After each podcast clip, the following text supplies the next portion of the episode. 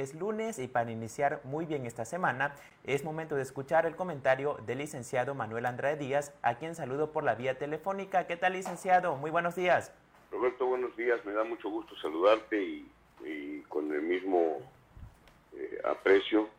a quienes nos hacen el favor, como cada semana, de prestarnos un rato de su tiempo para escuchar nuestros comentarios y opiniones a través de la XBX, la, la grande de Tabasco. Bueno, pues el jueves de la semana pasada, el INEGI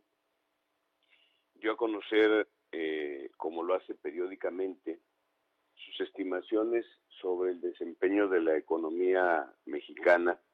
durante el segundo trimestre.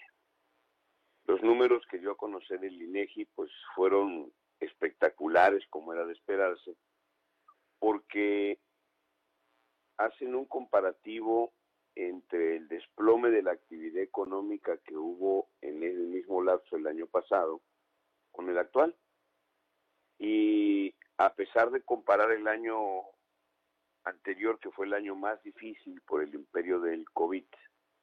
comparando y midiendo la producción y la demanda interna, pues a pesar de todo eso, el INEGI, el INEGI da a conocer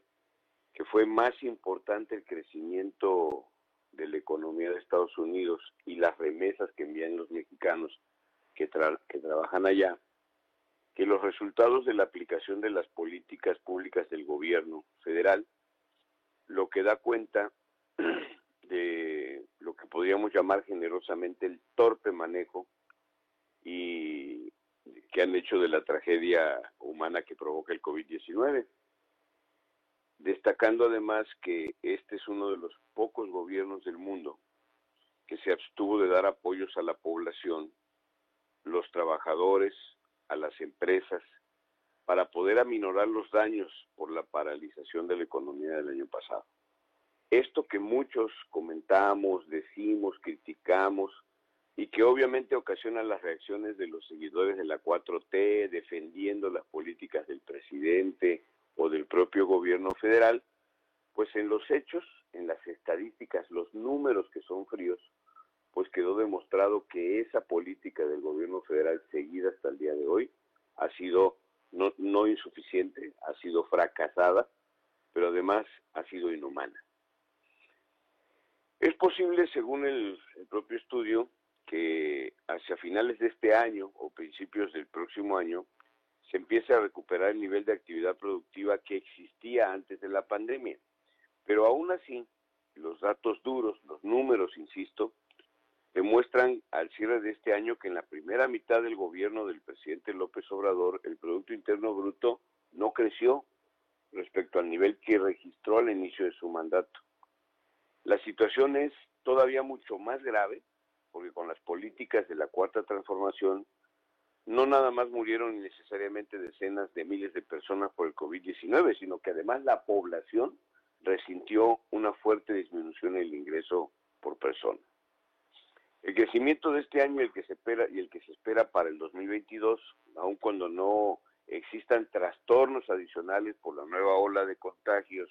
y hospitalizaciones en México y en el mundo, pues no va a ser suficiente para recuperar el nivel de ingreso por persona que se tenía al inicio del gobierno. Es muy probable además que con las políticas de la 4T que obstaculizan la actividad de los particulares, que desalientan la inversión, eh, que dicha situación se vaya a prolongar por el resto del sexenio con un crecimiento económico inferior al promedio de los últimos 30 años. Dos temas son particularmente importantes en ese sentido. Por un lado, la, creciente ausencia del Estado de Derecho en el país, porque esta postura reiterada del presidente de abrazos y no balazos, de la que se ufana mucho, se, se ha traducido en la proliferación de grupos criminales que están azotando a la población impunemente, al tiempo que militariza el país y propone medidas para debilitar a las instituciones independientes. A nadie le conviene un marco legal institucional débil e inexistente porque tiene un severo impacto en el crecimiento económico.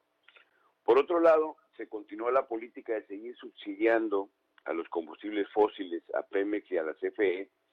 con el ejemplo más reciente de los controles de precios al gas LP,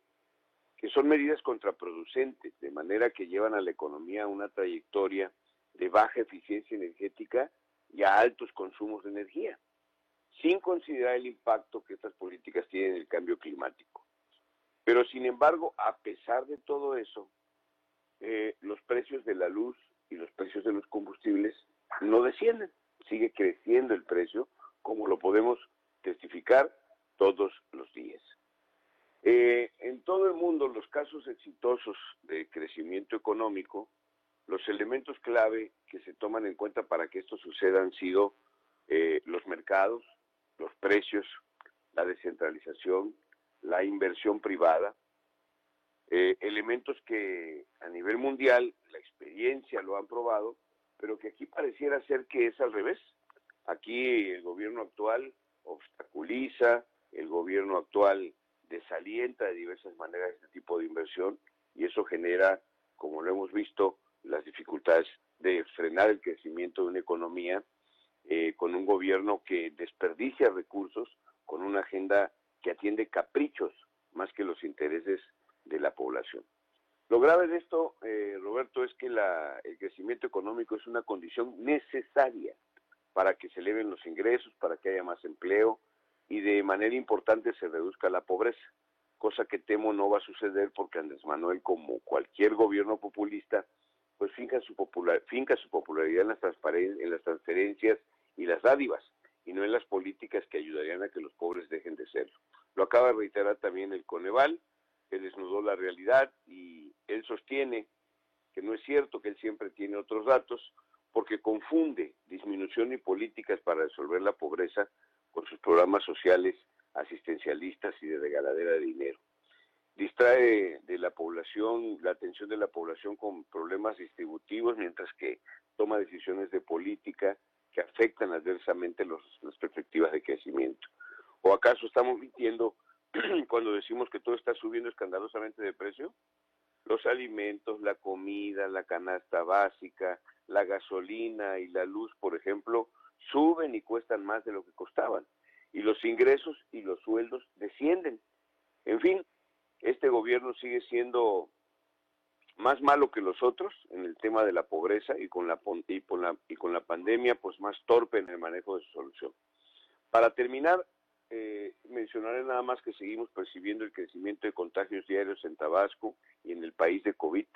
y seguimos viendo con preocupación que a pesar de ver el temblor, no se arrodillan miles de paisanos. La población en riesgo es la que no se ha vacunado y por supuesto y principalmente ahorita son los jóvenes y los niños. Qué bueno que el gobierno esté tomando medidas para reducir la movilidad, que dicho sea de paso, deben revisarse semanalmente contra resultados.